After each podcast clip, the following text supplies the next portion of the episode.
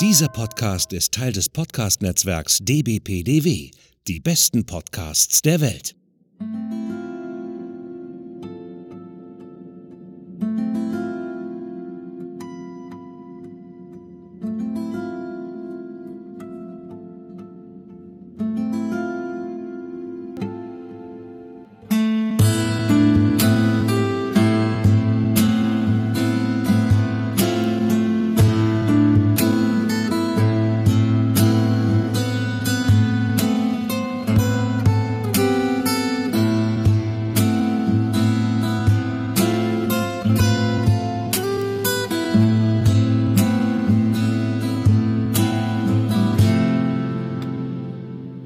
Damit herzlich willkommen zu einer neuen Folge des Akte X-Casts.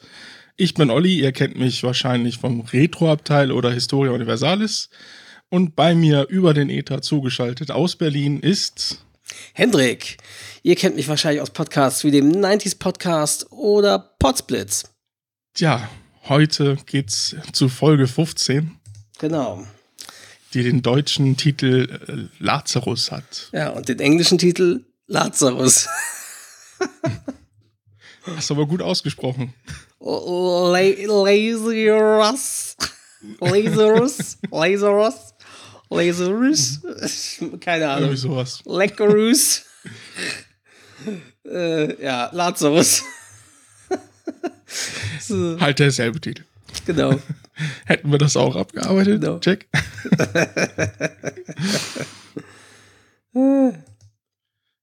Wir hatten ja. ja, letzte Woche, letzte Woche, vor zwei Wochen natürlich, hatten wir ja eine Episode, da waren wir im Wald draußen und es hat geregnet die ganze Zeit.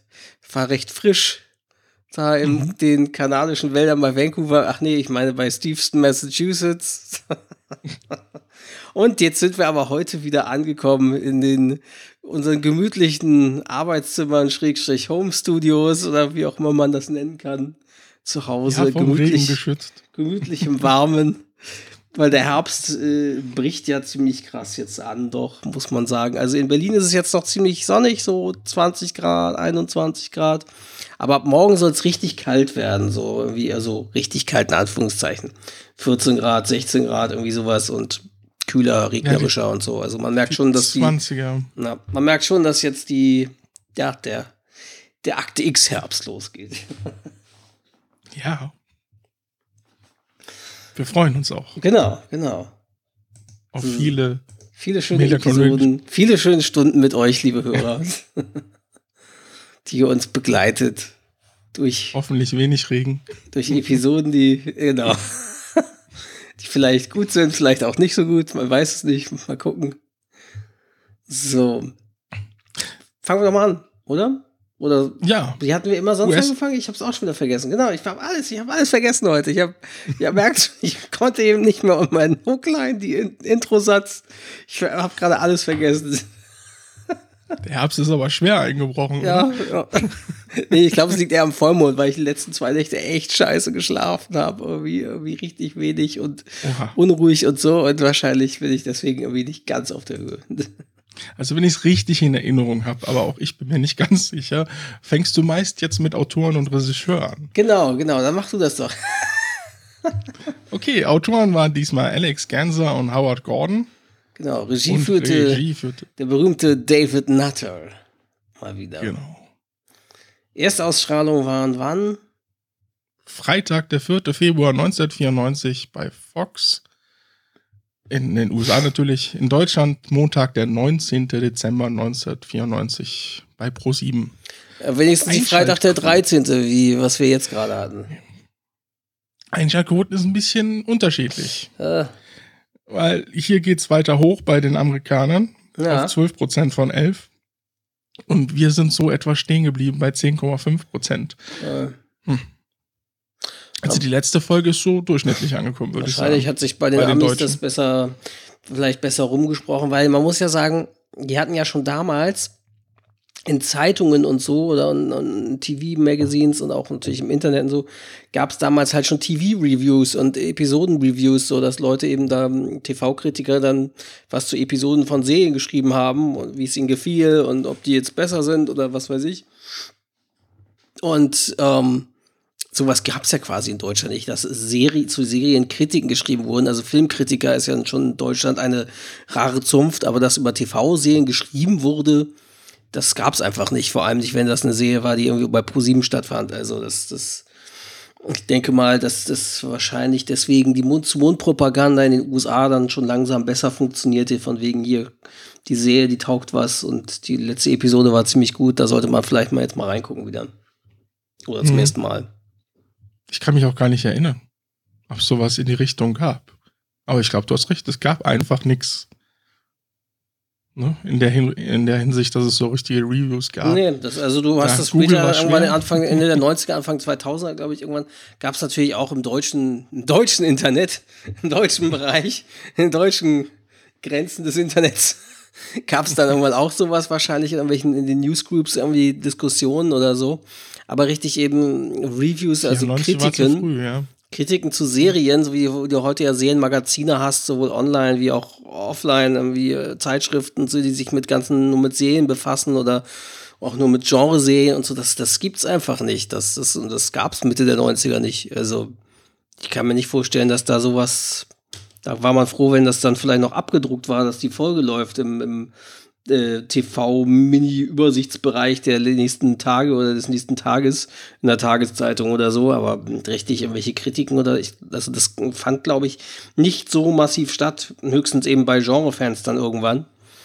Mhm. Dass es da bestimmte Bereiche und Fanzines und Fanmagazine gab, aber das wurde, glaube ich, erst dann auch so langsam Mitte der 90er losgetreten, irgendwie durch Serien eben wie Akte X und, und äh, Star Trek und was weiß ich. Also ich weiß nur, dass es bei mir Schulhofthema war. Also, ja. dass wir uns darüber unterhalten haben. Aber 94 cool. auch tatsächlich schon, auch so früh schon? Auch als weiß, während der ersten Staffel ja, schon, meine ich so. Ich weiß nicht, wann ich eingestiegen bin. Also ich, ich glaube eher, dass es Richtung zweite Staffel war, mhm. wo ich dann richtig eingestiegen bin. Also vielleicht 95 die Kante. Aber ich weiß, dass ich da, also wenn überhaupt, was mit äh, äh, ja, meinen Schulkollegen drüber gesprochen habe. Aber also ich glaube, bei uns war es tatsächlich auch so, also ja, wenn ich mich richtig entsinne, es gab 95, 96, weiß ich noch, da gab es irgendwie eine bei uns in der Klasse, die war ein riesiger Akte X-Nerd. Also die war so richtig Hardcore-Fan, hatte auch alle was Bücher und was weiß ich sich dann gekauft, was es dann auch schon irgendwann in Deutschland gab. Das dürfte dann also schon, schon so 96, 97, glaube ich, rum gewesen sein. Ich glaube so 96 irgendwie in den Dreh. Und das war dann so, da merkte man nämlich auch, da fing das dann so an, dass man sich langsam bei uns auch so in der Schule darüber unterhalten hat. Und da dachte ich dann auch, ach okay, was ist das denn? Ja, klingt ja interessant, wovon die erzählen. Da habe ich dann auch irgendwann mal angefangen reinzuschauen. Ich glaube dann irgendwann auch im Laufe 96, 97 bin ich dann quasi dann eben erst in der, ich, wann, wann war denn das dann, vierten Staffel, während der vierten Staffel eingestiegen oder so. Es war auf jeden Fall noch nicht die, die erste war. Es war auf jeden Fall noch nicht die dritte wahrscheinlich. Es war auf jeden Fall auch nicht die LA-Ära, so, so drehortmäßig. Also, weil da, der Bruch fiel mir damals auch dann schon ziemlich krass auf, als plötzlich in LA gedreht wurde und, und Kalifornien und nicht mehr in, in Kanada. Also, das, das dieser optische Stilbruch, der fand ja eigentlich auch erst nach dem ersten Kinofilm statt. Ja, der erste mhm. Film war ja, wann war der erste Film? 97, 98, glaube ich. 98, 98, genau. Ja, ich glaube, ich bin dann so 96, 97 irgendwann auch eingestiegen, genau. Ja, wahrscheinlich während Staffel 3 oder so. Jo. Ja, dann wollen wir dann beginnen. Genau. So. Ja, die erste Szene, Maryland Marinebank um 17.55 Uhr. Agent Jack Willis und Agent Scully sind in der Bank weil sie gerade einen Hinweis für einen Bankraub gekriegt haben. Aber Agent Wildes ist langsam sehr nervös und glaubt überhaupt nicht mehr, dass, ja, dass die Täter kommen, weil die Bank schließt immerhin schon in fünf Minuten. Ja, also Scully ist sogar so, hm, vielleicht ist der Tipp nur ein Scherz gewesen und so. Also. Mhm. Ja. Aber Willis meint dann, nee, der war echt, ich bin lang genug dabei, um den Unterschied zu kennen. Ich spüre sowas. Ich weiß, was in deren Köpfen vorgeht. Mhm.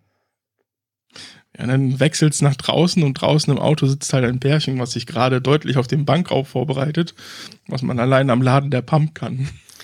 gut erkennen kann. Ja, und dieses, das Pärchen hat auch eben äh, anscheinend was miteinander. Also, also das ist irgendwie, ich glaube, auch eine ziemliche Reminiszenz an Pipe Fiction, was ja ein Jahr zuvor in den Kinos lief. Das Paar, das sich dann irgendwie Stimmt. privat unterhält und danach mit Waffen die, die Bank stürmt. Ja, die beiden mhm. heißen Dupree und Lula. Genau. Aber zu Punkt Pulp Fiction war es nicht ein, äh, ein, ein, ein, äh, ein Deiner? Stimmt, genau. Genau. Ich meine natürlich, vor allem, stimmt, es war im Diner. Aber du hast sie recht. unterhalten sich da erst privaten Stimmen, dann fangen sie an, da, mhm. genau, die zu überfallen. Genau, so war das. Ja, okay, äh, weiter. Na, sie hat halt die ganze Zeit auch auf die Bank gestarrt, ne? Und sie sagt auch, dass sie jetzt Angst hätte, dass so langsam ihre Glückssträhne reißen würde. Er erzählt dann, ja, äh, sie sei ja sein Glück, ne?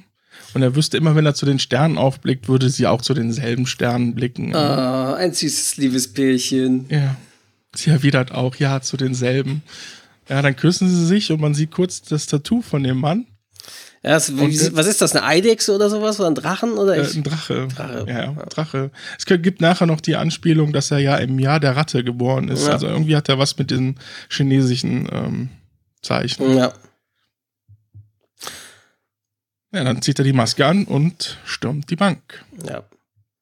Schreit, los Leute, es ist ein Überfall, sofort auf den Boden, ist mein Ernst, ne? Und die Menschen schreien und geraten in Panik und äh, ja, der Dupré wirft eine Tasche zum Schalter hin. Und du steckt das ganze Geld in die Tasche, aber ein bisschen plötzlich. Und ja, und dann zieht Agent Willis, Bruce Willis, stirbt jetzt gleich langsam. du kommen wir heute wieder raus, die Gags hier. Willis zieht seine Waffe und zielt auf Dupree. Und äh, Scully, die direkt hinter Willis steht, zieht ebenfalls mit ihrer Waffe auf einen der, auf den Bankräuber. Mhm. Und äh, Willis, Dupree, weg mit der Waffe! FBI, weg mit der Waffe und zwar sofort. Und äh, ja, und dann Stille tritt ein, alle sind ruhig. Dupree senkt sein Gewehr, Willis entspannt sich, aber dann reißt Dupree es plötzlich wieder hoch und schießt Willis eiskalt in die Brust.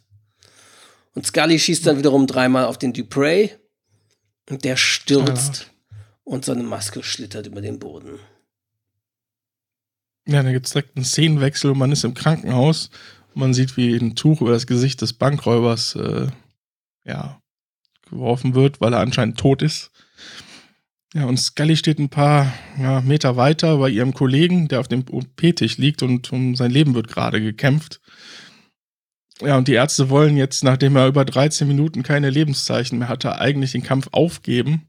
Und dann gibt Scully dann halt Anweisungen, weil sie sei ja auch Ärztin und die Ärzte sollen jetzt weitermachen, sonst würde sie es selber machen. Ja. ja. Und die Ärzte machen dann widerwillig weiter.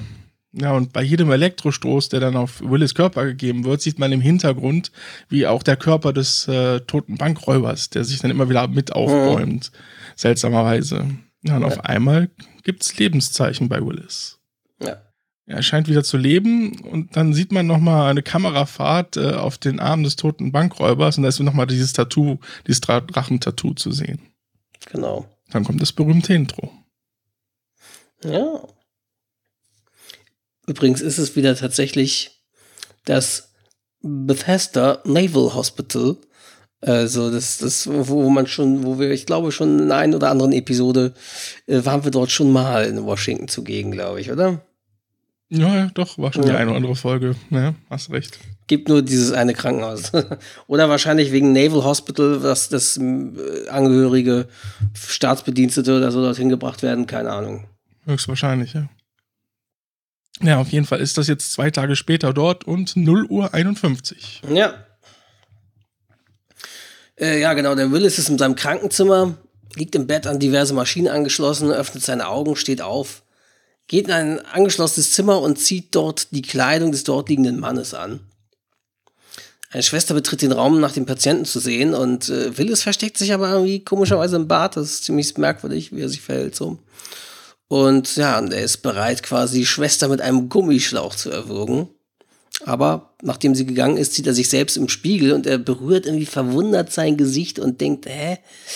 Und dann erinnerte er sich, wie Willis erschossen wurde. Völlig absurd. Und genau. äh, ja, und dann geht Willis in die Pathologie und öffnet das Fach mit Dupreys Leiche. Und bei dem Körper hat äh, bereits die Totenstarre eingesetzt. Und er versucht dann den Ehering von Dupreys Finger abzuziehen, aber der steckt fest. Und Willis öffnet eine Schublade, nimmt eine Knochenschere raus und schneidet damit Dupreys Finger von dessen Hand. Was mich erstmal wundert, ist, dass, dass, der, dass man so leicht in die Pathologie kommt. so als äh, ja. Patient kommst es ist du halt einfach. Nachts ist keiner da, ne? Ja, kannst du einfach reinlatschen, ne? Nachts ist da keiner oder wie? Also ich finde es ein bisschen komisch. Wer soll denn abhauen? Die Leichen? ja, aber dass da kein, niemand auch kein Schindler da treibt. Ja, da könnte ja also irgendwie, dass da einfach, dass man da so leicht Zugang hat, wenn du so als Patient davon kommst, also irgendeine Verriegelung sollte es doch geben, oder? Also, naja, mhm. aber nun gut. Aber es ist auch ein bisschen seltsam. Ja, sowieso. Dass die Leichenstarre eingesetzt hat. Ja, ja, sowieso. Und auch wie er sich anguckt und so ist sehr seltsam. Also Mr. Du äh, Willis. Weil eigentlich setzt die tatsächlich nach ein paar Stunden ein, mhm. aber die löst sich dann auch wieder. Und da wir jetzt schon zwei Tage später haben, fand ich das ein bisschen seltsam. Aber nur gut. Haben sie wahrscheinlich nicht gut genug recherchiert. Schrecklich. Ja, wieder ein Szenenwechsel. Genau. Ähm, im, ja, im Leichenschauhaus wimmelt es natürlich jetzt von Polizisten und Ärzten. Das ist natürlich jetzt der nächste Morgen. Ja, und Mulder kommt da rein und sagt, dass es von Willis halt keine Spur gibt. Und also geht zu Scully, die auch da ist. Ja, und er fragte, ob, Moment. Und er fragt, ob hier wirklich eine Leiche verstümmelt wurde. Mhm. Ja, und Scully erzählt dann ja, dass dem Bankräuber Dupré halt drei Finger abgetrennt wurden. Und anscheinend hat Willis sie ihm abgetrennt, weil es gibt Fingerabdrücke auf der Schere. Ja. Ja, und Mulder und äh, fragt dann, ja, und sie sagten, er hat diesen Kerl fast ein ganzes Jahr lang verfolgt. Äh, und Scully dann, ja, er hat diesen Fall praktisch gelebt. Das war alles, worüber er nachdachte und sprach. Ja, Mulder, was halten Sie davon? Ja, es könnte vielleicht eine Art posttraumatischer Psychose sein, so wie manchmal Soldaten, die Körper ihrer bereits toten Feinde verstümmeln und sowas. Und Mulder, hm, das erklärt aber jetzt nicht, warum er einfach verschwunden ist. Dupreys Partnerin, wer war sie? Und da blättert er in der Akte irgendwie und sieht, ah, Lula Phillips.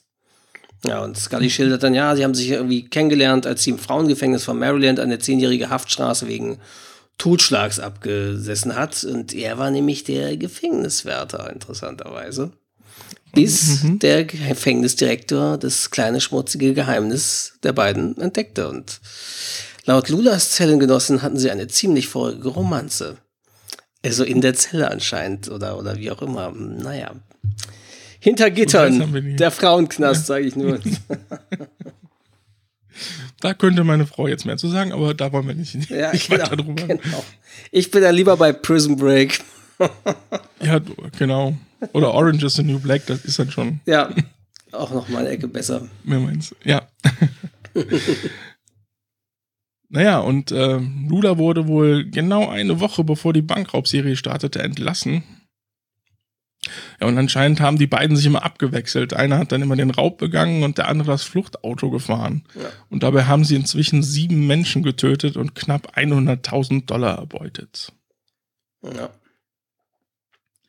Ich glaube, was sagt Mulder da nochmal in der Szene? Die sind sogar verheiratet, die beiden, ne? Ja, das, das sagt er jetzt gleich, ne? Mhm. Weil er sagt ja dann, äh, genau, Lula Phillips äh, wird jetzt als meistgesuchte Frau per Steckbrief gesucht. Und dann entdeckt halt Mulder, dass die beiden wohl schon geheiratet haben. Und dann hat Mulder anscheinend schon direkt eine wilde Theorie. Mhm. Ja, weil er glaubt nämlich, dass der, dass die Finger wegen dem Ring abgeschnitten wurden. Ja. Dann wechselt's wieder, ja. Ja, sind wir in äh, Duprays und Ludas Apartment und Willis ist dann dort und schlägt das Fenster in der Tür ein, greift ihm durch, um die Verriegelung zu öffnen und tritt ein. Und dann, jemand da? Lula? fragt er irgendwie und tja, über dem Haus ist irgendwie Geräusche von einem Flugzeug zu hören. Also du merkst, das ist in irgendeiner belebten Gegend auch. Liebling, mein Liebling, wo bist du? Und dann geht er zum Kamin, tastet darin herum und tja, verdammt.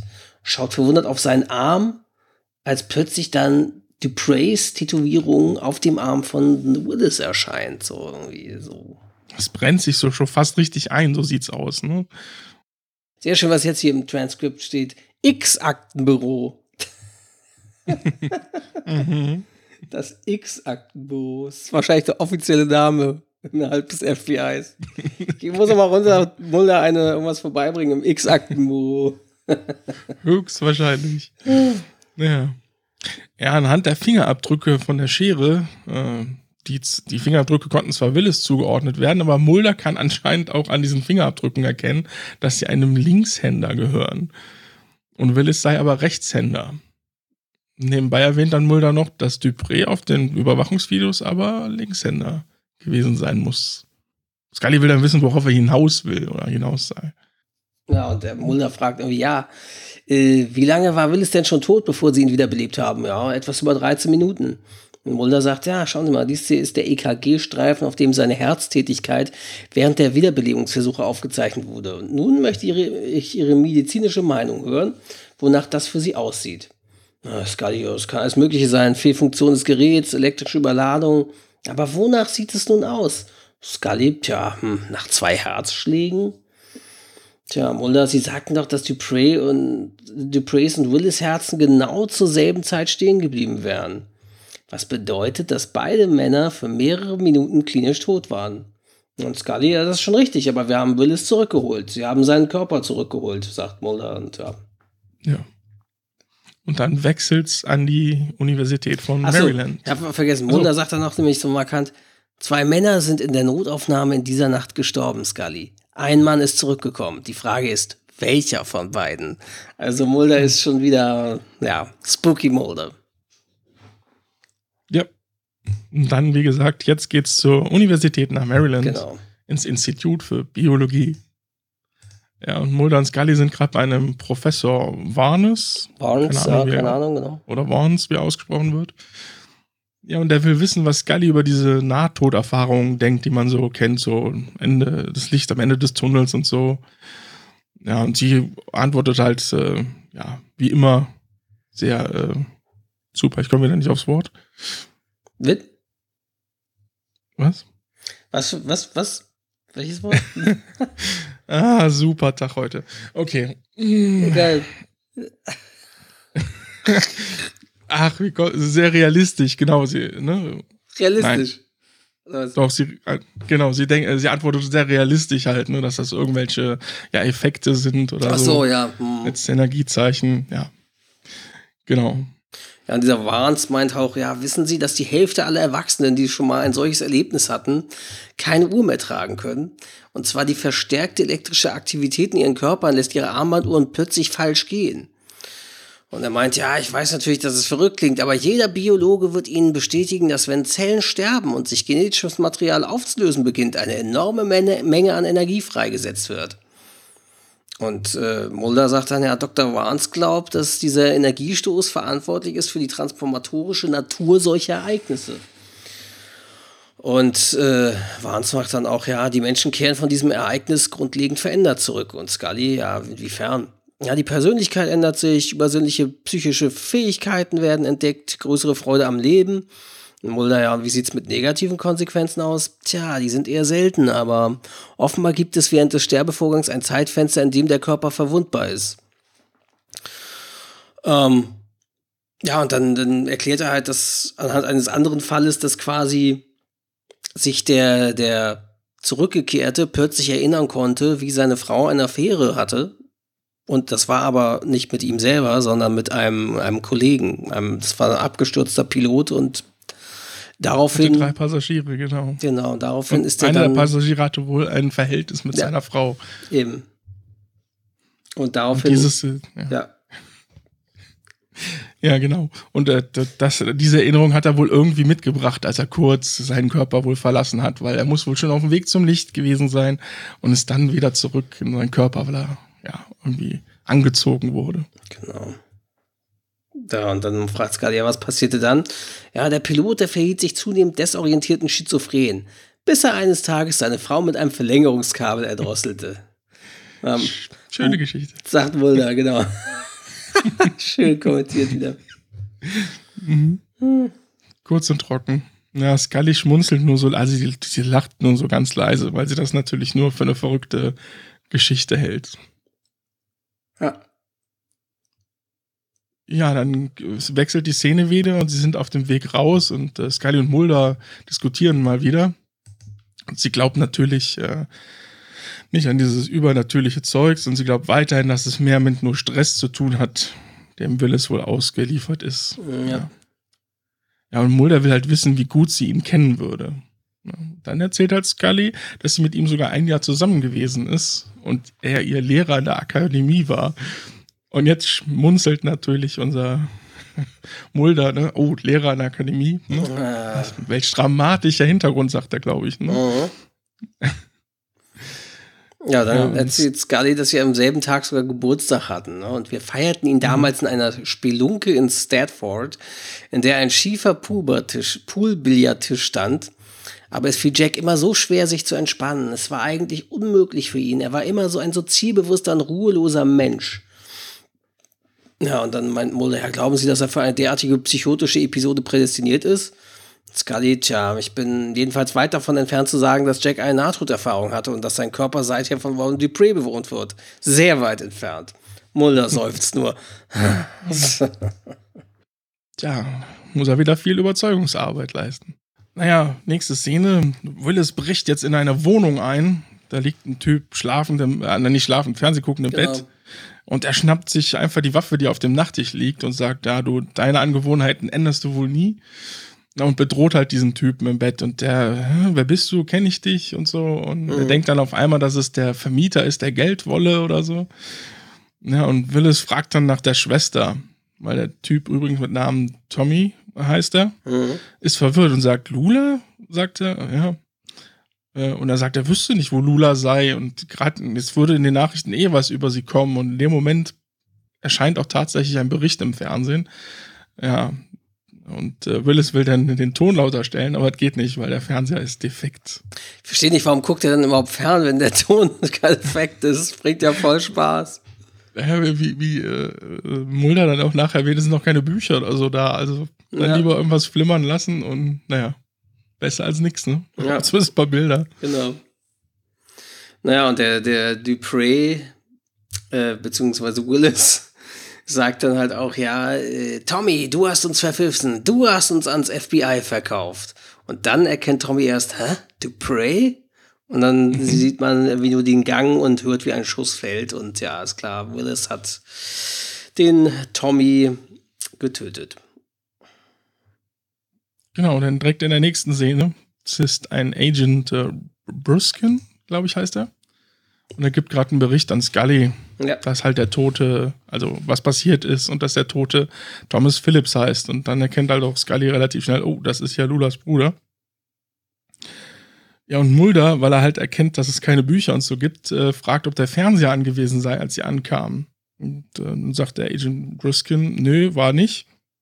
Und deswegen will er jetzt den Fernseher untersuchen, weil er sagt hier keine Bücher und so, der hat dort 100 pro Fernsehen geguckt, so wie er da in dem Bett lag.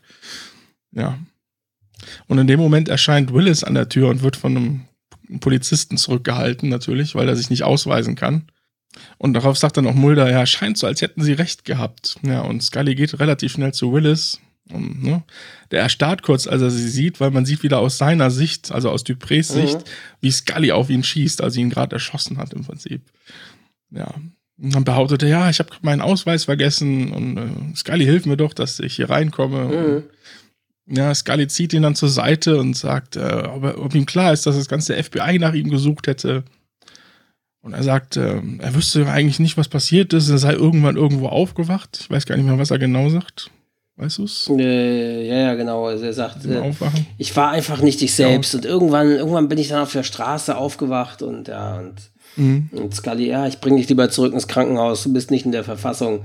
Und nein, kommt nicht in Frage, ich bleib hier und so. Und ja, aber Jack, du hast, er holt sich von einem schweren Trauma. Ist ein Wunder, dass du hier überhaupt rumlaufen kannst. Und äh, ja, dann. Äh, ja, er weiß auf einmal sogar, ähm, was es für eine Waffe war, die Tommy erschossen ja, hat. Genau. Und er tut dann halt so, ja, das ist, das ist halt Lulas Lieblingswaffe und er könne halt mit seinem Wissen weiterhelfen. Ja. Ne? Ja, und Scully sagt dann, okay, machen wir, aber er solle sich einer körperlichen und psychologischen Untersuchung unterziehen. Und so kann er dann halt mit am Tatort ja, erstmal äh, den Fall untersuchen. Er geht dann auch in, in, in, zum, in das Zimmer, oder, äh, wo der Tatort war, mhm. und begrüßt halt Mulder und äh, Bruskin. Ja, und äh, Bruskin sagt, ah, Mulder hat einen Teilabdruck am Fernsehen gefunden, ne? Mhm. Der halt nicht vom äh, äh, Opfer stammt und Willis so, ah, super, mhm. toller Mann oder so. Ja. Damit wechselt im Prinzip schon die Szene, glaube ich. Ne? Genau, dann ist man kurz am, am Schießstand. Also äh, Mulder hält sich dort die Ohren zu und äh, geht auf Willis zu, der wiederum dort auf eine Zielscheibe schießt. Der beendet irgendwie seine Übung und hebt die Waffe und dann ja, kommt Mulder an, ja. Ähm, und sagt, ja, heute hat Scully Geburtstag und ich dachte, dass auch sie vielleicht unterschreiben wollen. Und äh, Mulder legt dann eine Glückwunschkarte auf den Tisch und beobachtet Willis Reaktion. Und er gibt ihm einen Stift und Willis ist ganz entspannt. Und na sicher, das mache ich doch gern. Ich bin immer dafür, die Feste zu feiern, wie sie fallen. Und da schreibt die Karte mit der linken Hand. Und äh, ja, dann wechselt es wieder zum Büro von Muller und Scully. Genau, und Mulder überreicht Scully die Geburtstagskarte ja. mit den Worten Herzlichen Glückwunsch zum Geburtstag. Und Scully guckt nur, sie sind zwei Monate zu früh. Ja. Dann sagt Mulder, das, das sei die Karte von Willis. Ja. ja. Und er sagt halt, das ist halt ein Zeichen, dass da irgendwas nicht stimmt, weil er hatte ja, er hätte doch eigentlich am selben Tag Geburtstag. Ja, eben. Sie sagt, ja, ja, das ist auch so. Ne? Und ähm, außerdem hätte er mit der linken Hand unterschrieben. Ne? Und jetzt erzählt er auch, dass der Fingerabdruck vom Fernseher seltsamerweise verschwunden ist und er deswegen dieses ganze Spiel veranstaltet hat. Oh. Ja, und Mulder, äh, Scully seufzt und rollt mit den Augen so und äh, weil Mulder sagt, er ist sich nicht sicher, ob Willis auch wirklich Willis ist. Und Mulder meinte nur, ja, können Sie nicht wenigstens die Möglichkeit in Betracht ziehen, dass während seines Todeserlebnisses irgendeine Art von psychischer Übertragung stattgefunden hat? Und Scully nur, ja, können Sie nicht die Möglichkeit in Betracht ziehen, dass dies keine X-Akte ist? Und sie redet dann wieder von posttraumatischem Stress und so. Und äh, Scully meint dann, ja, als ich meine Doktorarbeit schrieb, habe ich auch meinen Geburtstag vergessen. Und Mulder, ja, haben Sie aber auch vergessen, wie Sie unterschreiben. Und dann zeigt er Scully irgendwie, das ist die Autoanforderung, die Willis am Tag, bevor er erschossen wurde, abgegeben hat. Vergleichen Sie mal die Unterschriften. Und tja, die beiden Unterschriften sehen sich wirklich ähnlich und Scully sagt dann aber nur, wie ich schon sagte, Mulder, Stress. In Ordnung, wir wissen beide, dass sich dadurch auch die Schrift verändern kann. Ich befürchte, das hier beweist gar nichts. Ja, und dann ist wieder ein kleiner Szenenwechsel.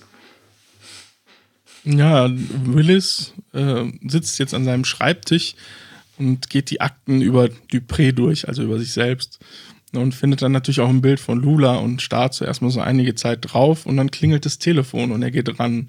Und dann gibt es direkt wieder so einen Szenenwechsel und man sieht, wie er durch dieses Büro jagt an Scully vorbei mit den Worten, ein Durchbruch, äh, ne, ein Hauswart äh, oder ja. ein Hausverwalter hat anscheinend Lula gesehen und äh, gibt Scully jetzt die Adresse. Genau, und dann gehen die beiden, Willis und Scully, da auch hin zu diesem Wohnhaus. Ähm, ja, Scully will vorher noch kurz von ihm wissen. Sie fragt ihn fast relativ direkt, weil er halt die ganzen Beweise wohl ähm, zum FBI gebracht hat, äh, ob er den Fingerabdruck irgendwie Stimmt. verschwinden hat genau. lassen. Ja, und äh, er wimmelt nur ab, er wüsste davon nichts und er würde jetzt den größten Fall seiner Karriere abschließen und will halt wissen, ob Scully mitkommt. Und dann kommt es zu der Szene, wie du sagtest, dass Scully mit Willis bei diesem Hausverwalter vor der Tür steht. Genau, ja, ja. Und fragen sie, ja, hier, zeigt ein Bild von Lula. Haben Sie diese Frau schon mal gesehen? Der Hausverwalter Mr. Maltrovich. Ja, die wohnten 207, das war vor zwei Tagen. Sie hat zwei Monatsmieten in Bar bezahlt. So, und dann gehen sie irgendwie den Gang entlang. Und äh, er hat zu diesem besagten Apartment und nur so, ja, wo bleibt denn unsere Verstärkung? Du hast doch welche angefordert, oder? Und Willis, ja, die hätten schon vor zehn Minuten hier sein müssen. Womöglich flüchtet sie inzwischen über die Feuerleiter. Na, dann rufe ich jetzt nochmal an. Und dann, aber genau in dem Moment kommt irgendwie Lula am Ende des Ganges, öffnet sie die Tür und trägt einen Korb Wäsche. Und äh, ja, und Willis, der irgendwie bemerkt Lula und strahlt richtig und ist glücklich, sie ja, zu sehen. Ja, genau. Und Freude. Sie sagen da ist sie ja, sehen Sie. Genau. Mhm. Ja. ja. Die beiden verfolgen sie jetzt in den Keller. Ja. Ja, und im Keller können sie sie aber erstmal nicht finden und deswegen trennen sich die beiden ja, Scully wird dann von ja, Lula angegriffen, aber sie kann sie überwältigen und äh, ja, fesselt sie mit Handschellen. Und in dem Moment kommt halt äh, Willis um die Ecke. Ja, und Scully sagt, jetzt gehört sie dir. Ja, und äh, er wirft dann, äh, fordert Scully auf, wirft ihr Handschellen auf die Matratze. Und Scully irritiert, hä, aber sie ist schon gefesselt. Und Willis, die sind für dich, Scully. Mach schon, leg sie an. Und Scully, hä, was geht hier vor, Jack? Und dann zielt äh, er mit seiner Waffe auf Scully. Leg sie an oder ich muss dich auf der Stelle umlegen. Und naja, Scully fesselt sich dann auch selber und Willis sagt dann plötzlich zu Lula, ja, na komm, mein Liebling, na komm, steh auf, Liebling, sieh dir nur an, dein Gesicht ist ganz schmutzig. Und äh, Lula weiß natürlich gar nicht, wer ist, wer ist denn das? Und weil das ja Willis ist, also wie Willis aussieht, nimm deine dreckigen Hände von mir und Willis, Schatz, du glaubst nicht, wo ich gewesen bin und äh, Scully guckt das Ganze an und ist ein bisschen, ja, auch irritiert. Ja, dann wechselt die Szene und man sieht Scully an einer Heizung gefesselt in einem Haus. Ja, und Willis versucht gerade seine Freundin davon zu überzeugen, dass er Dupré ist. Ne? Ja. Weil ihm natürlich klar ist, dass sie ihm nicht glaubt. Und ähm, erst als er dann erzählt, was sie nach ihrer Hochzeit gemacht haben, glaubt sie ihm. Und sie waren wohl am Strand und äh, er hat die Handflächen von sich und ihr aufgeritzt und sie haben dann gemeinsam ihr Blut, also Hände haltend, in, ins Wasser tropfen lassen. lassen ja. Da dachte ich nur so, hä? Was ist das denn? Also eine typische, klassische romantische Geste, die man so am Hochzeitstag oder, oder kurz danach macht, ne? Hast du mit deiner Frau bestimmt auch gemacht. Erstmal ein bisschen Hände aufgeschlitzt und Blut ins Wasser. Das macht man so, ne? Das ist sehr romantisch. Das Schlimme ist, wir haben ja wirklich am Strand geheiratet. Also, ja, also, so. also wer weiß, was ihr da gemacht habt, ne? Mit Hände mhm. aufschlitzen und so. naja, er sagt dann auch, ja, der, ähm, ähm, das würden sie tun, damit sie in allen Ozeanen der, der Welt vermählt werden. Und, ja. und dann hat er halt den Eid noch abgegeben, dass er den Ring nie ablegen würde und zeigt halt seinen Ehering. Hm. Ja. Aber ihr ist das Ganze einfach zu unheimlich. Und dann wechselt's genau, wieder. Mulder ist dann mit diesem Agent Bruskin bei der mhm. Wohnung von, von also bei, dem Hausverwalter. Vermieter, bei dem mhm. Hausverwalter sind sie, genau. Und und äh, ja, der Braske meint auch, ja, ich mache mir langsam nur Sorgen, zwölf Stunden ohne Nachricht. Und ich verstehe nicht, warum ihr Auto immer auch immer hier vor dem Haus steht. Warum hat Willis keine Verstärkung angefordert? Und Mulder, ha, weil Willis gar nicht am heißen Draht war. Ja, was reden Sie da? Ich habe doch die Aufzeichnung mit Willis Stimme gehört. Ach, vergessen Sie es, Bruskin. Und, aber der Vermieter hat ihn und Scully doch identifiziert. Und naja, und dann gehen sie und Mulders Handy klingelt und, und ja, und dann ist aber ja, aber vorher finde ich schön, wie Bruskin halt so zum, zum Muller sagt, ist das wieder einer von ihren X-Akte-Theorien? Stimmt. Ich, ne? Genau. Ja, und dann sieht man so richtig, seine Haltung wird schlagartig ablehnen so, gegenüber Mulder. Er sagt sogar, ja, ist das eine von ihren Akte X-Theorien? Das fand ich so seltsam, die Formulierung, warum sie da diesen Serientitel verwenden. Ist das eine von ihren Akte X-Theorien? Ja. Ja, aber dann erwähnt halt Mulder, dass sie doch dasselbe Ziel hätten und egal, was er jetzt denken würde. Ne? Und dann merkt man direkt, dass äh, Bruskin wieder ein bisschen lockerer wird. Und ja. dann, wie du sagst, klingelt das Handy. Ja, und da ist Scully dran und Mulder, ja, äh, fragt Dana, was ist los? Und, und ähm, Scully nur so, Vorsicht er und ja, Willis zieht das Telefon weg und äh, okay, das war's, Wiedersehen. Und ich verstehe nicht so mhm. ganz, warum sie diesen jetzt diesen Anruf getätigt haben, weil wenn er jetzt irgendwie Lösegeld erpressen will oder irgendwelche Forderungen stellen will, dann müsste er ja vielleicht mal ein bisschen länger mit Mulder reden oder so, ne? Also. Ja, er wirkt sie halt direkt ab, er kommt gar nicht dazu. Weil Mulder, äh, eigentlich ist ja Willis halt dran mit, an dem, mit dem Handy von, von äh, Scully. Und ähm, der Mulder will natürlich mit Scully sprechen. Und dann, als Scully da diese Warnung versucht auszusprechen, wirkt er natürlich sofort ab. Und somit kommt es gar nicht erst dazu, dass er überhaupt äh, ja, eine Lösegeldforderung stellen kann. Aber das ist ihm jetzt erstmal egal, er kann ja nochmal anrufen. Ja. Ne? ja. Und dann wechselt die Szene auch wieder und ja, Scully hängt halt, wie gesagt, immer noch gefesselt an der Heizung und spricht äh, Willis halt die ganze Zeit mit seinem Vornamen an ja. und wann er Geburtstag hat. Äh, und dann platzt es aus ihm heraus, er sei Warren James Dupré und halt, wie gesagt, ich weiß gar nicht mehr welches Datum, wann er geboren ist, auf jeden Fall im Jahr der Ratte ja, und sie erzählt aber trotzdem immer weiter, ja, von Jack und auch von sich, auch von der Reise, wo sie wohl gewesen mhm. sind.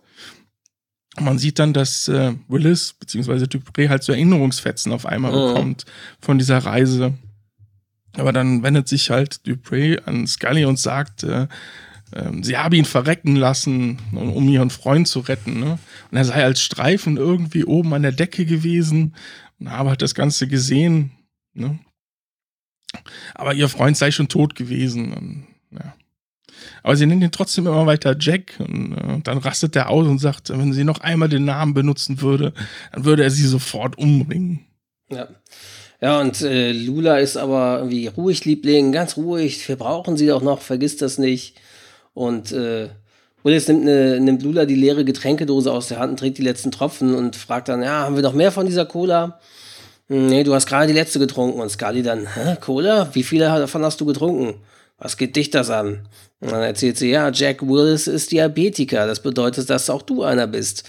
Zu viel Zucker führt unter Umständen zu Überzucker, Hypergly Hyperglykämie und dann zu einem diabetischen Koma. Und äh, Lula so, ah, vielleicht hast du deshalb solche Bauchschmerzen. Und Scully, ja, Leibschmerzen sind die ersten Anzeichen für ein diabetisches Koma. Du brauchst Insulin. Tja.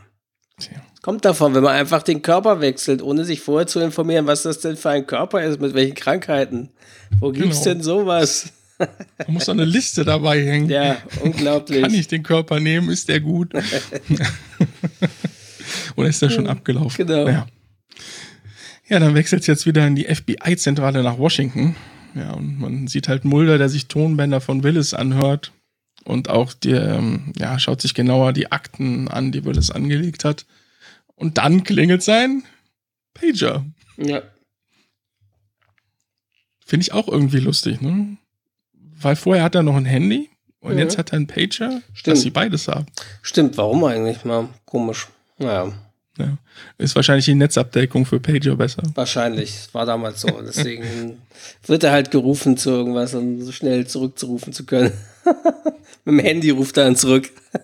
genau. Ja, äh, es wurde anscheinend äh, ja ein Überfall auf einen Drugstore gemeldet und weil da ziemlich viel Insulin gestohlen wurde, schließt Mulder jetzt darauf, dass das Dupri gewesen ist. Mhm. Also im Körper von Willis, wie gesagt. Ja. ja. Weil er weiß, dass, ähm, dass er halt äh, Diabetes hat und wahrscheinlich jetzt viel Insulin braucht. Und er glaubt jetzt, dass Scully in einem 5-Meilen-Radius ist. Ja, genau. Und der Bruskin, Detective Bruskin oder Agent Bruskin, was ist eigentlich Agent? Agent, ne? Auch FBI-Agent, mhm. glaube ich. Agent er meint dann, ja, ich brauche die letzte Volkszählung, um mal zu sehen, wie viele Haushalte es hier überhaupt sind. Also die Mulder und Bruskin müssen da richtig jetzt klassische Polizei oder klassische FBI-Ermittlerarbeit eigentlich machen, ne? Mhm. Dann wechselt die Szene wieder. Man sieht, wie Scully gerade äh, Willis eine Spritze geben will. Ja. Und der liegt schon auf der Couch und kann seine Beine schon nicht mehr spüren, sagt er. Ja, und dann richtet auf einmal Lula die Waffe auf Scully oh. und sagt, sie solle die Spritze fallen lassen. Ja. Was für ein Twist. Oh.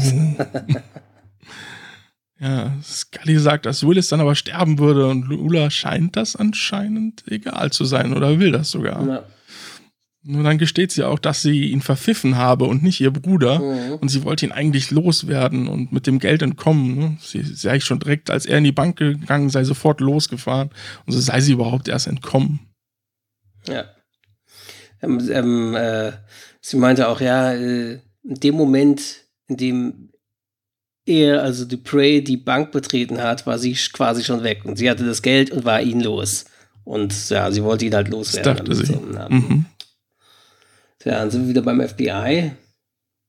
Im Taktikraum, wie sich jetzt herausstellt. Genau. Äh, weil derjenige, der das Telefon annimmt, sagt er, ja, äh, hier kommt der Anruf, ja, und da ist dann Lula halt dran. Mhm. Ja, und Mulder will natürlich mit Scully sprechen, aber Lula lehnt ab, das ist ihr egal. Ne, obwohl Mulder sagt, sie würden sonst gar nicht erst verhandeln. Ja, Lula sagt einfach nur, ich glaube, was sagt sie? Er solle jetzt den Hut schon mal rumgehen lassen. Mhm wenn sie wolle immerhin eine Million Dollar, also wenn er sie lebend sehen wollen würde, die Scully, dann braucht er ein wenig Geld. Ja.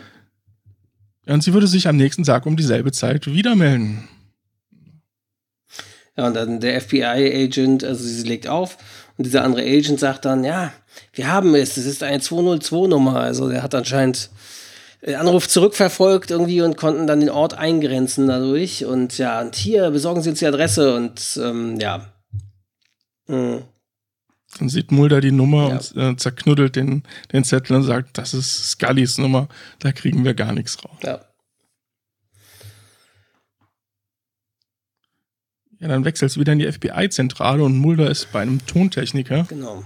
Und sie hören sich den Anruf nochmal genauer an, weil er meint, da was gehört zu haben. Ja.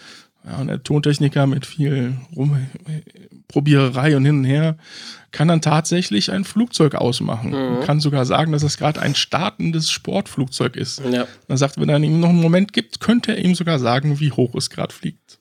Oh, krass. ähm, ja, und dann sind sie wieder in diesem Besprechungsraum und äh, Bruskin meint dann, Also gut, Freunde, setzt euch, kommt zur Ruhe. Mulder sagt, er hätte was. Und dann irgendein anderer Agent namens Weston. Was denn? Einen außerirdischen Virus? Oder weiß er, wer der Kennedy-Attentäter ist? Und so machen sich mal wieder alle über Mulder lustig und äh, über die X-Akten. Und Bruskin, hey, Mulder ist schon okay. Und wenn sie aufpassen, lernen sie vielleicht noch was von dem Mann. Und dann tritt Mulder ein und geht zur Karte und erzählt irgendwie eben das von diesem dann startenden Flugzeug, dass das auf dem Telefonat mit zu hören war. Und zufällig liegt der Regionalflughafen von Washington County in genau dieser Gegend und zwar südlich der Staatsgrenze. Und da nur nach Norden oder Süden gestartet wird, können wir davon ausgehen, dass unser Ziel irgendwo in dieser Flugschneise liegt.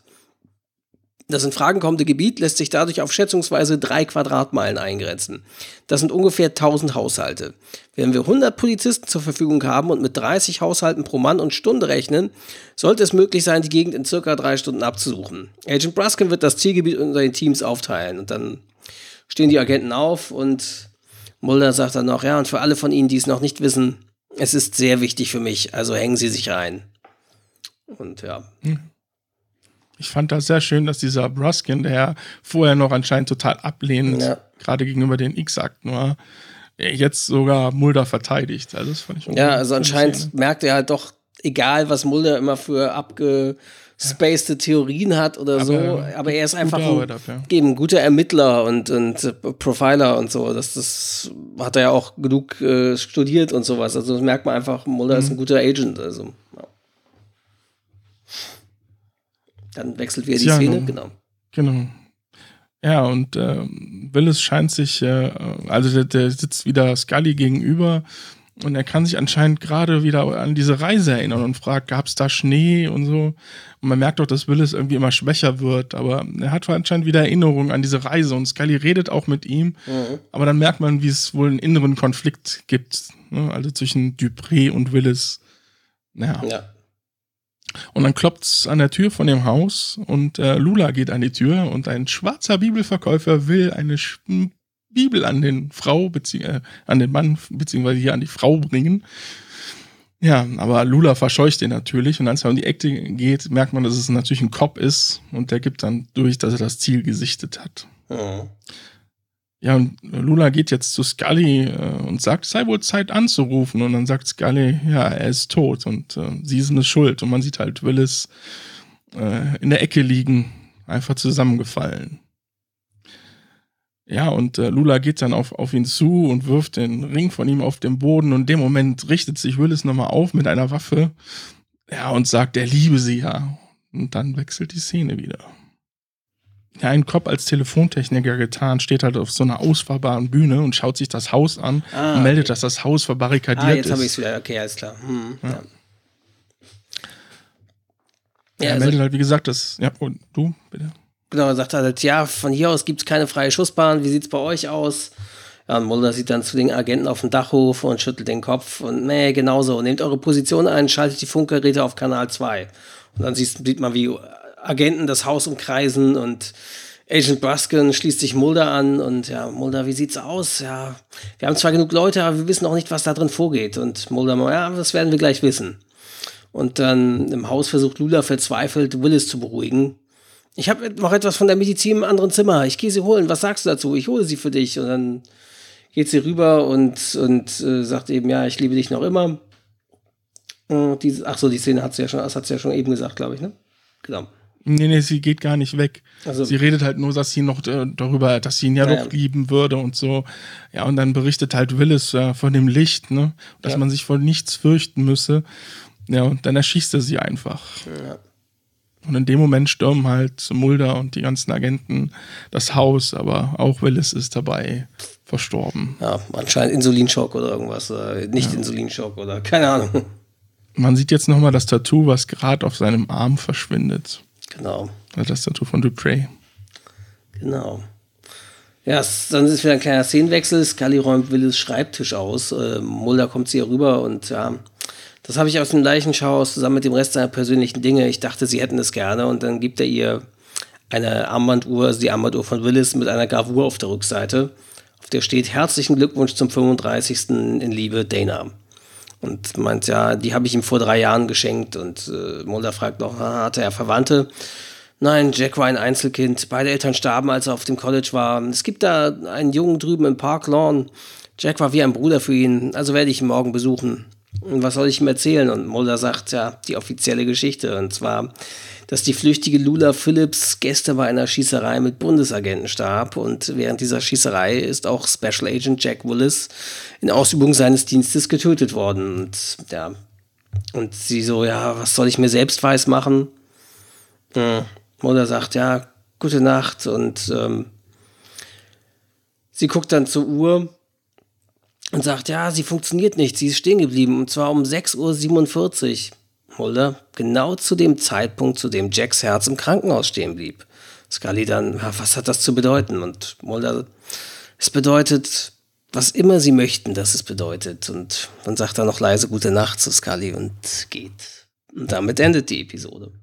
Ja, das war's. Sehr besinnliches Ende sozusagen, auch ein bisschen so.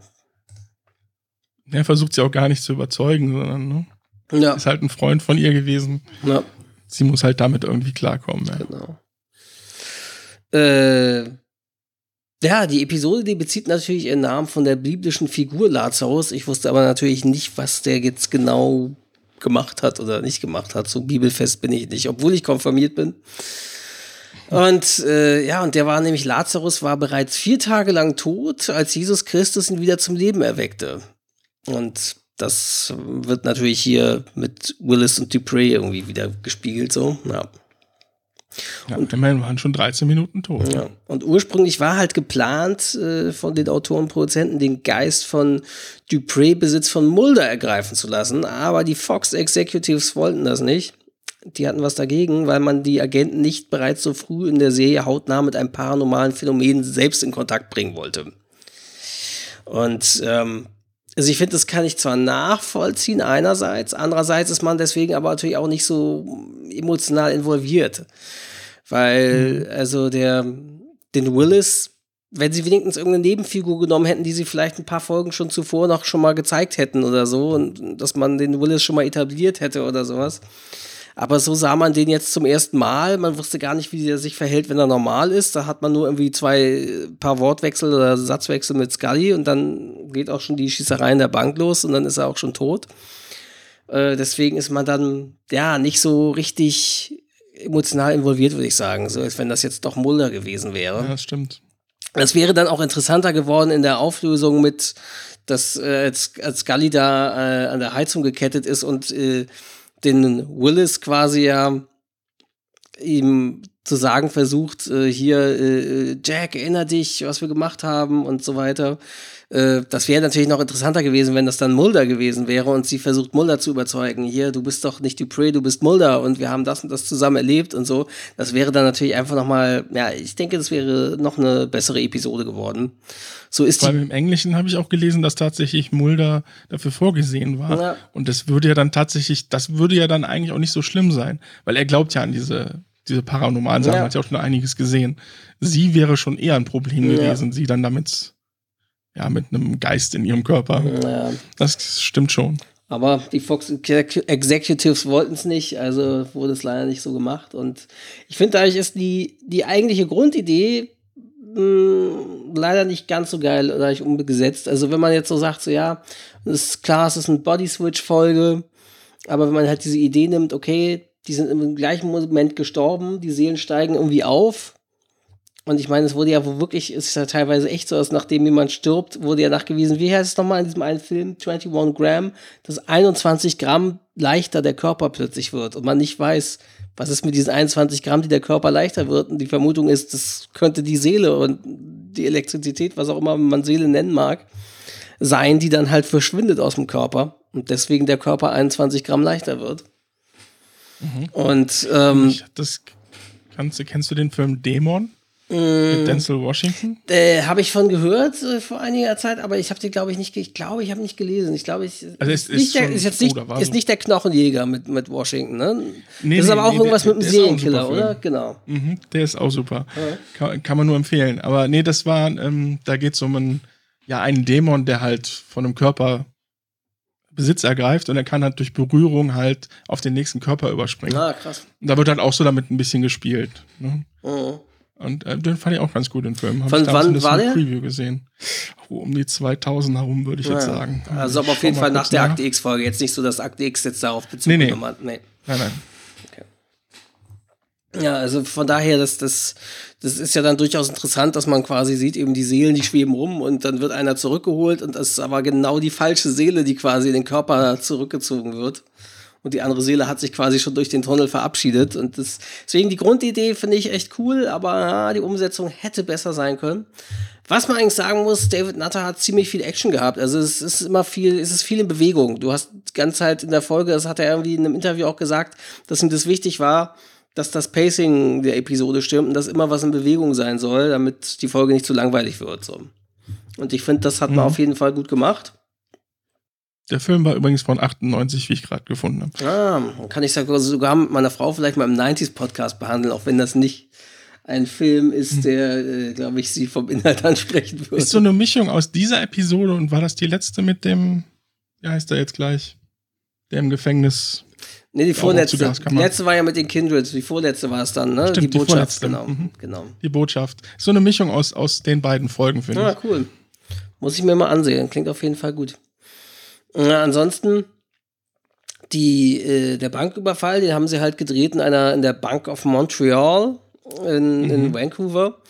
Und ähm, ja, sie mussten dafür äh, irgendwie äh, Weihnachtsdekoration äh, abnehmen, die vor der Bank war, weil das haben sie kurz vor den Weihnachtstagen 93 gedreht. Ähm, und äh, das hat wohl irgendwie erstmal ziemlich eine Weile gedauert, irgendwie, dass sie da irgendwie ihre Kabel verlegen konnten und Weihnachtssachen abnehmen.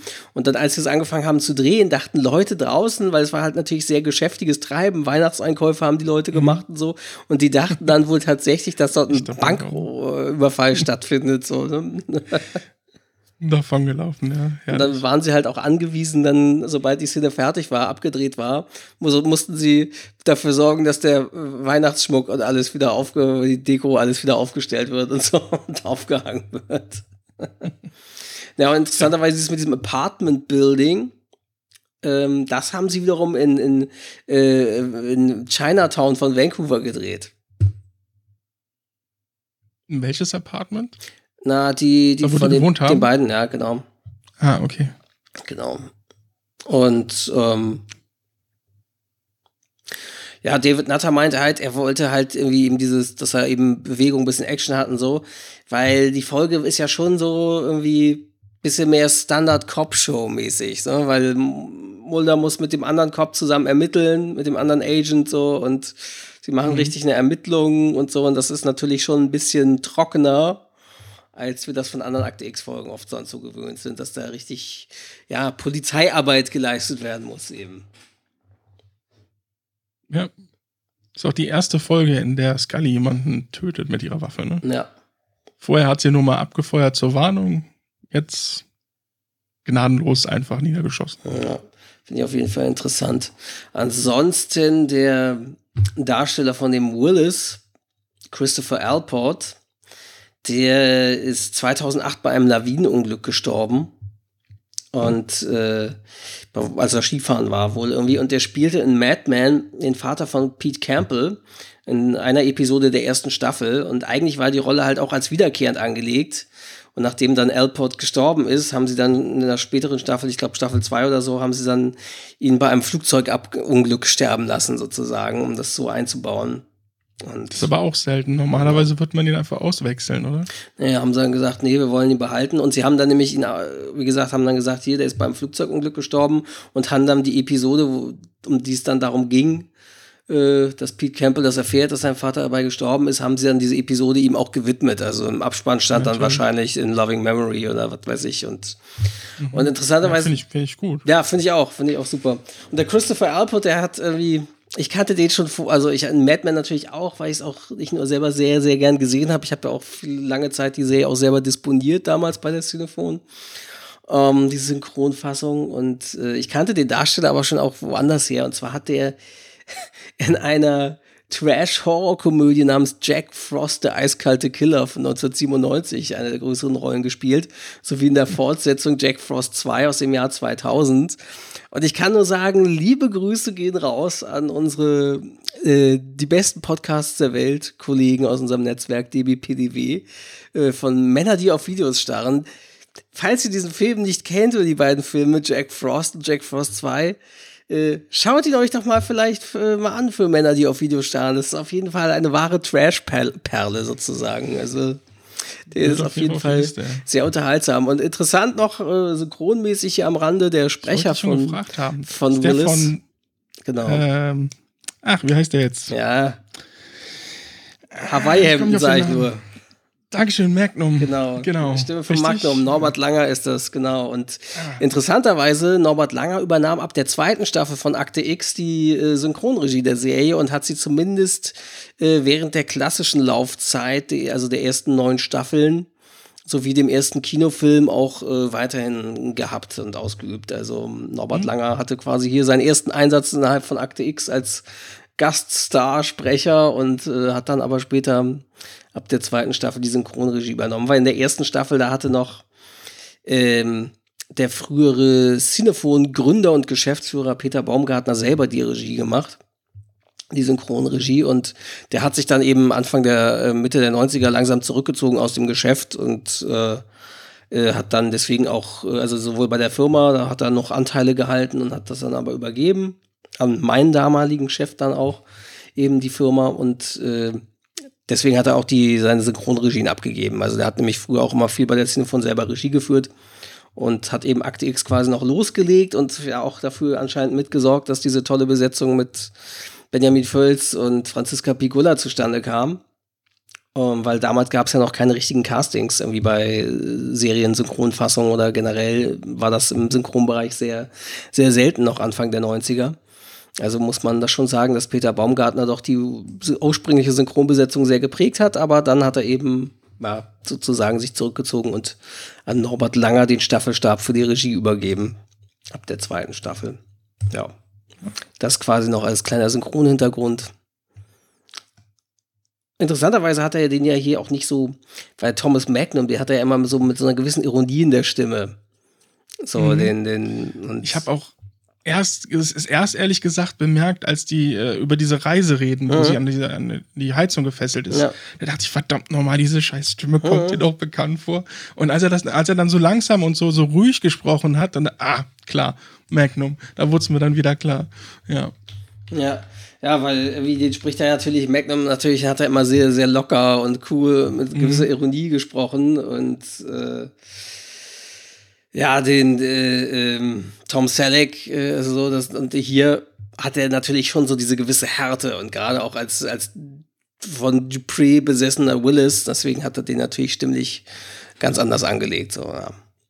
Naja. Also insgesamt würde ich sagen, ja, wie gesagt, die Grundidee ist sehr gut. Ausführung leider nicht ganz so geil, aber auch nicht schlecht, sondern trotzdem durchaus unterhaltsam irgendwie. Also ich würde der, der Episode so eine äh, solide 3, 3 plus geben. Und du? Ja, ja. Ich fand sie eigentlich, ich würde schon fast so einer 2 minus oh ja. Ich fand die gar nicht so schlecht. Ja. Nee, also mir hat gefallen, auch dass sie ähm, ja nicht so extrem damit gespielt haben wieder. Ne? Mhm. Das ist jetzt äh, übernatürliches Phänomen, wie du schon sagtest. Es ist schon fast eine relativ normale so Polizeigeschichte mit Ermittlungen und so das hat mir an, an sich eigentlich ganz gut gefallen. So, mhm. obwohl, ja, ja, also mir geht es ein bisschen mehr ins Positive. Ja. Nee, also 2 Minus denke ich auch. Also wie gesagt, irgendwas 3 plus, 2 Minus finde ich auf jeden Fall eine sehr solide und unterhaltsame Episode. Wenn man bedenkt, dass es die erste Staffel ist. Ne? Ja, wo sie sich eigentlich immer noch finden, ja noch mussten. Ja, genau. Wenig Budget. Also da, genau. dafür ist es echt dafür eine gute Folge. Genau. Gut gelungen, genau, genau. Genau. Ja. So, Gehen wir doch mal wieder hier zu unserem schönen Sendeplan. Äh, so, das da haben wir. Wenn alles richtig funktioniert, dann hört ihr heute diese Episode am 23. September. Und dann die nächste Episode, Ewige Jugend, folgt dann am 7. Oktober. Wunderbar. Genau. Und ja, mir graut ja ein bisschen vor der nächsten Episode, weil dafür gibt es kein deutsches Transkript bei Spookyverse. Liebe Grüße an die Spookyverse-Kollegen, falls ihr innerhalb von einer Woche es noch schafft, weil äh, äh, eine Woche nachdem wir ihr diese Folge hier hört, werden wir die nächste aufnehmen. Da äh, vielleicht noch schafft für die Folge Ewige Jugend, Folge 16 der ersten Staffel, ein Transkript zu verfassen, freue ich mich sehr. Äh, weil mich, mich wundert, dass das mitten in der ersten Staffel so eine Folge fehlt als Transkript. Das lässt ich vermuten, das so gut, ne? dass die Folge vielleicht nicht so geil ist, dass da keiner Bock hatte, Transkript zu machen auf Deutsch noch. Also mal gucken, wie was uns da erwartet. Und dann müssen wir leider auch noch wieder selber Dialoge mitschreiben und so. Das wird nächste Woche dann sehr anstrengend in der Vorbereitung. Ja. Oder in zwei Wochen. Ich muss ja gestehen, ich mache es ja trotzdem, weil ich komme. Transkript ist gut, aber während der Sendung so darüber reden, ist mir ein bisschen zu viel Text da. Verstehe. Nur gut. Juh. Haben wir es geschafft? Genau. Achso, eine Sache wollte ich noch kurz vorlesen als äh, kleines Feedback von der letzten Episode. Zwar äh, Einsiedler Podcast, at Einsiedlerfunk, äh, schrieb uns auf Twitter zur letzten Episode, sitze im Wald unter Tab und höre die neue Folge vom Akte X-Cast und wundere mich, dass es regnet. Kopfhörer raus, Regengeräusch ist weg. Wo bitte nehmt ihr auf? Vielleicht hast du auch mich ein bisschen überrascht. Ja, ich dachte, ich, ich hatte kurz so, reingehört habe. Ich hatte halt so als Idee sagte so, ja, da kann man doch mal ein bisschen akustische Untermalung zu dieser Regenstimmung machen. Und ich habe da tatsächlich genommen, es gibt auf YouTube solche Videos ASMR, irgendwie, also diese, die halt quasi 3D-Audio haben und die aber beruhigend wirken sollen, so wie wenn du Einschlafprobleme hast und mhm. sowas. Und und dann äh, gibt es da halt auch eins von irgendwie Regen im Wald und auf Blättern im Herbst. Da dachte ich mir, passt perfekt. Und das geht irgendwie sechs Stunden oder so. Und da habe ich mir mal einfach mal so eine gute Stunde rausgeschnitten. Und ja, genau. Und die Folge ist, glaube ich, auch generell die letzte, kam, wenn ich das auf Twitter, das Feedback weiteren von weiteren verfolgt habe, durchaus auch eine der beliebten Episoden, auch immer noch im, im Akte X-Universum gewesen. Na dann. Sind wir durch. In diesem Sinne. Bis zum nächsten Mal.